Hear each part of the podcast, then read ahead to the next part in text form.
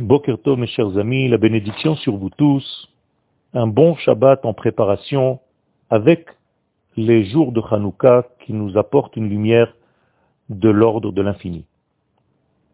Nous avons, pendant cette semaine, parlé du noir, de la notion du noir. Et en réalité, la notion du noir dans l'histoire de Hanouka est représentée par la Grèce. La Grèce vient tout simplement couvrir l'essentiel de la vie, l'essentiel de la lumière divine. Ainsi, la force contradictoire à Hanouka est représentée donc par la Grèce. Et Israël doit faire des efforts pour casser cette écorce et dévoiler la lumière qui s'y cache.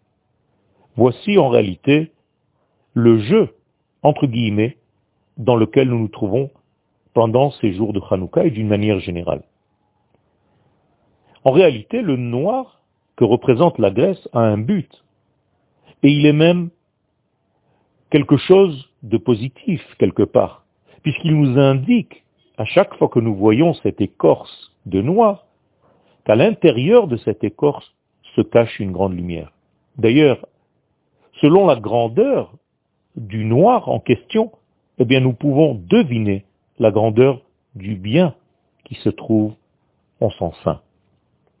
Il y a ici donc quelque chose de très important, et l'homme qui connaît ce secret doit tout simplement savoir où se trouvent les valeurs de la vie, ne pas transformer l'essentiel en futile, et bien entendu ne pas transformer le futile en essentiel. Car s'il fait un changement dans l'ordre des choses, il, ne va, il, va, il va voir que le noir de tout ce qui se passe dans ce monde, il n'aura réellement un accès qu'à l'écorce superficielle qui cache le bien. Et il oubliera qu'à l'intérieur de cette écorce se cache le bien. Alors que celui qui respecte l'ordre véritable et sait où se trouve l'essentiel de la vie, eh bien, aucune écorce au monde ne pourra le faire tomber, le faire chuter et le mettre dans un état de dépression.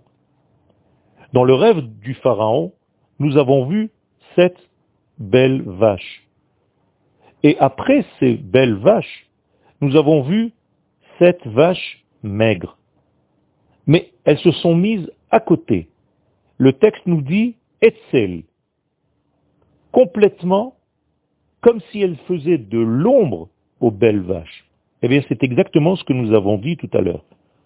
Le fait que nous voyons maintenant sept vaches maigres, vilaines, cela prouve qu'à l'intérieur même de ces vaches se trouvent les belles vaches.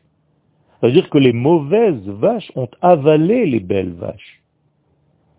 L'écorce a avalé la lumière.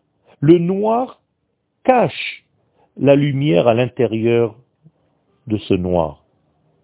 Et ceux qui savent décoder ce rêve, comme Yosef Hatzadik, eh bien, voient la lumière qui se cache et ne s'adresse pas seulement au noir environnant, au noir extérieur.